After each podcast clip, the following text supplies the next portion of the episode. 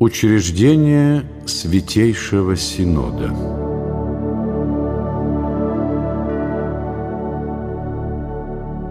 Среди преобразований Петра I важнейшей по своим последствиям была реформа церковного управления. Первоначально Петр не собирался менять веками установленный церковный порядок.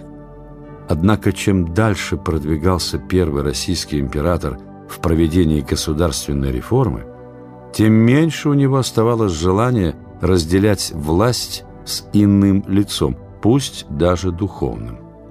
Первый удобный случай для начала церковных преобразований представился, когда скончался патриарх Адриан. После его смерти Петру настоятельно советовали «Как твое самодержавие изволишь усмотреть, а об избрании патриарха, государь, стоит до времени обождать». И Петр послушался этого совета, заменив патриарха место блюстителем. Уже во время первого своего заграничного путешествия в 90-х годах XVII века молодой царь живо интересовался церковной жизнью в европейских государствах. Более двух часов Петр беседовал с английским королем и его дочерью на темы обустройства англиканской церкви. Именно тогда из уст английского монарха прозвучал совет молодому русскому царю «Сделаться самому главой русской церкви, чтобы располагать всей полнотой государственной власти по примеру Англии». Протестантский дух церковного устройства окончательно захватил Петра, когда он побывал на родине Мартина Лютера. Стоя перед статуей первого реформатора, Петр заявил «Сей муж – для величайшей пользы своего государя столь мужественно наступал на жадного до власти папу, что подлинно заслужил величайшего почтения от своего народа.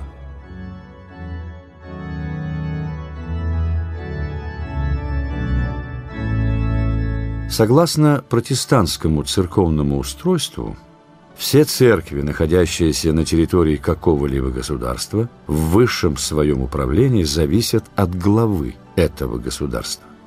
Такое устроение целиком совпадало с идеями церковного преобразования Петра. Он хотел, чтобы государь без чьих-либо нареканий смог не только вмешиваться в дела церкви, но и управлять ею. Однако прошло около 20 лет, прежде чем Петр – воплотил свои идеи в жизнь. Для их реализации ему необходим был единомышленник в церковной среде, и такой человек нашелся. Это был киевский архимандрит Феофан Прокопович. Процесс рождения церковной реформы протекал в полном секрете от церкви и ее иерархии.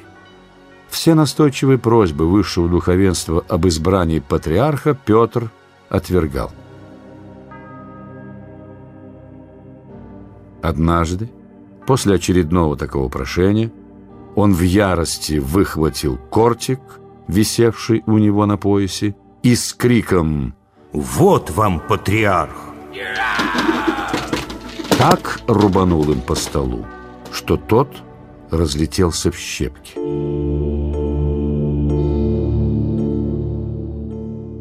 Впервые Петр упомянул о грядущей реформе лишь в 1718 году, отвечая на очередную жалобу патриаршего местоблюстителя и упрекая его в беспомощности. Царь заявил «Впредь для лучшего мнится быть духовной коллегией, дабы удобнее было и, возможно, исправлять такие великие дела – как церковное управление. В это же время он поручил Феофану, ставшему уже псковским епископом, написать проект этой коллегии и слово в ее защиту. Через некоторое время Петр посетил Александра Невскую лавру, где жил Феофан, и, вспомнив о порученном им задании, спросил его. «Скажи-ка, Скоро ли поспеет наш патриарх? Феофан в том же шутливом тоне ответил. Я уже дошиваю ему рясу. На это Петр весело добавил. А у меня и шапка для него готова. Указав рукой на самого себя. Вскоре Феофан предоставил Петру сочинение «Духовный регламент», где провозглашалось учреждение духовной коллегии вместо единоличной власти патриарха. Феофан не стал скрывать причины замены патриаршества духовной коллегией. Он открыто высказал их в духовном регламенте. Дабы у простого народа не возникал соблазн видеть в патриархе некое второе лицо в государстве, почти равное первому, а то и превосходящее его. Этот документ был представлен Петром на обсуждение в Сенат и только затем предложен вниманию Церковного собора из оказавшихся в Петербурге шести архиереев. Под давлением светской власти они подписали документ и заверили, что все учинено изрядно. В течение года собирались подписи тех архиереев, которые не участвовали в деяниях собора, а также настоятелей важнейших монастырей.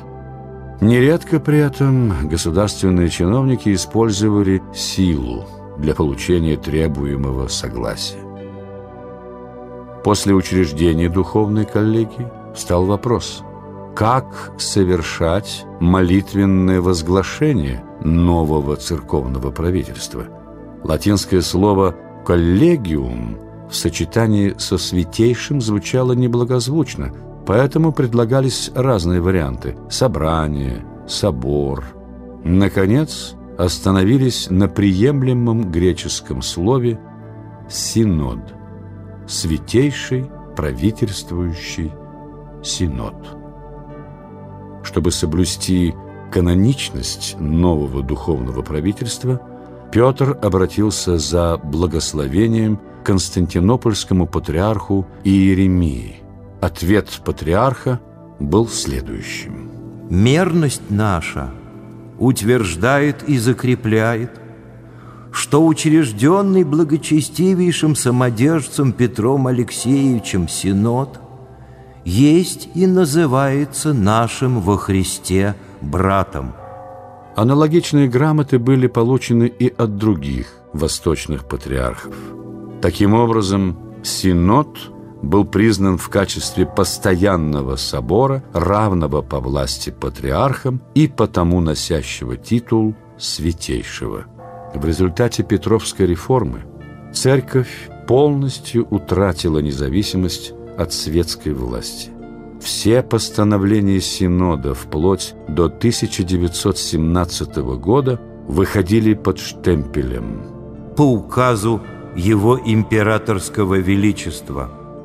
В государственных бумагах церковная власть стала именоваться наряду с другими ведомствами, такими как военным, финансовым, судебным, ведомством православного исповедания учреждением Святейшего Синода открывается новая эпоха в истории русской церкви.